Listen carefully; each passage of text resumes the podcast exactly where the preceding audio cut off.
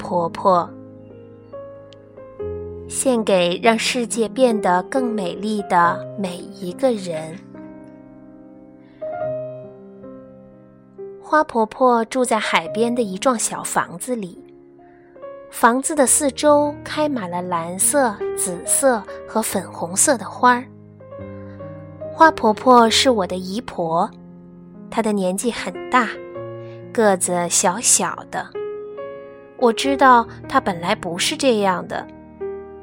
他告诉我一些过去的事情。花婆婆的名字叫爱丽丝。很久以前，当她还是一个小女孩的时候，她住在海边的城市。从她家门口的石阶上，可以看到码头和来来往往的大船。很多年以前，他的爷爷就是搭乘一艘大帆船来到美国的。爱丽丝的爷爷在房子的一楼开了一家店，专门雕刻船头的人像，以及摆在烟草店门口的印第安人像。他也是个艺术家，偶尔会画一些帆船和沿海地区的风景。当他很忙的时候，爱丽丝就帮他在画布上画几朵白云。晚上，爱丽丝常常坐在爷爷的大腿上，听他说一些很远的地方所发生的事情。每次爷爷说完了故事，爱丽丝就接着说：“爷爷，我长大以后要像你一样去很远的地方旅行。”当我老了，也要像你一样住在海边。很好，爷爷笑着说。但是你一定要记得做第三件事儿。什么事儿？爱丽丝问。做一件让世界变得更美丽的事。好啊，爱丽丝答应的又快又大声。但是他还不知道将来会做什么样的事儿。他每天起床、洗脸、吃早餐、上学、放学、做功课，这就是他的生活。渐渐的，爱丽丝长大了，她决定去做她答应爷爷做的三件事儿。她离开了家乡。住在一个离海边很远的城市，他在图书馆工作，每天清理书上的灰尘，把书本排列整齐，并且帮助大家找到他们想看的书。他自己也看了很多书，都是很远的地方所发生的故事。这时候，大家都称呼她卢菲斯小姐。冬天里。卢菲斯有时候会到公园中央的温室里看花草。温暖潮湿的空气中散发着一股甜甜的茉莉花香。他深深地吸了一口气，嗯，有热带岛屿的气息，可是不是真正的热带岛屿。因此，卢菲斯来到了一座真正的热带小岛。岛上的人把猴子和鹦鹉当作宠物。他在海边散步，捡一些美丽的贝壳。有一天，他遇见了渔村的村长百瑞佳。于是，卢菲斯到了村长的家，认识了村长太太。百瑞佳剥开绿色的椰子，请他喝椰子汁。他离开时，还送他一个漂亮的珍珠贝。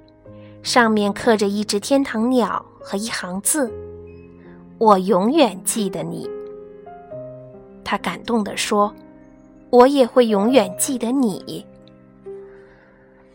卢菲斯到处去旅行，他爬过高高的雪山，走过沙漠，穿过热带丛林。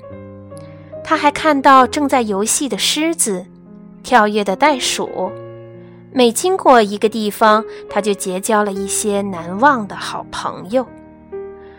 最后，他来到东方的一个小国家。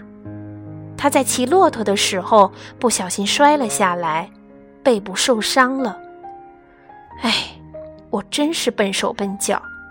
他说：“算了，我已经走过那么多地方，也许我应该做第二件事，到海边找个房子住下来。”卢菲斯从新房子的走廊上可以看见太阳升起来，横过天空，然后慢慢地落入海中。新房子的前面围了一些石头，他在石头中间开辟了一座花园。当他撒下花种子的时候，心里非常快乐。对了，我答应过爷爷要做一件让世界变得更美丽的事。但是做什么好呢？这个世界已经够美了呀。他常常望着大海，不停地想着这个问题。第二年春天，他背部的伤又发作了，大部分的时间他都躺在床上。他在去年夏天撒下的种子，不知不觉的已经开花了。他从卧室的窗口望出去，可以看到蓝色、紫色和粉红色的花朵轻轻地摇曳着。他非常满意的对自己说：“鲁冰花，我最喜欢这种花了。希望今年夏天我可以下床去撒更多的种子，那么明年就会开出更多的鲁冰花了。”但是。他一直躺着，没有办法下床。冬天过去，春天又来了，他的身体好多了，可以出门散散步。有一天下午，他慢慢的走到山坡上。他很久没来这里了。当他登上山顶，忍不住惊喜地说：“我真不敢相信自己的眼睛。”原来那里开满了一大片蓝色、紫色和粉红色的鲁冰花。他高兴地蹲下来看着花朵。一定是风和小鸟从我的花园里把种子带到这里的。忽然，他想到了一个很棒的点子。他立刻回家写信去订购了一大包鲁冰花种子。整个夏天，他的口袋里装满了种子。他一面散步，一面撒种子。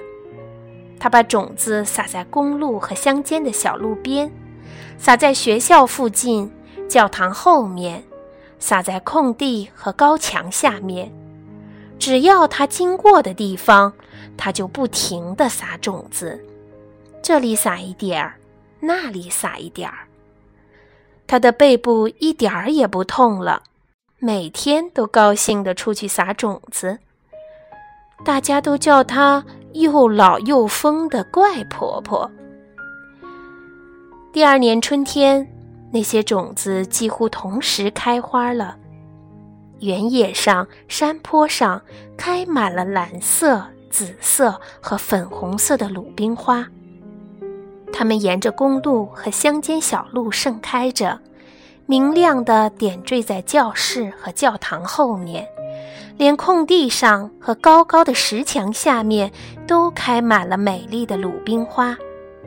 他终于完成了第三件事儿，也是最困难的一件事儿。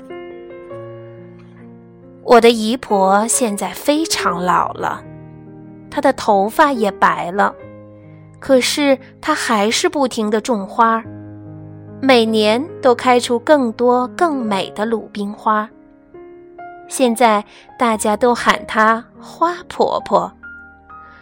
我常常和朋友站在篱笆外面，好奇地看着她种花。朋友们都认为她是世界上最老的一位老婆婆。她偶尔会邀请我们进屋子里听她说故事。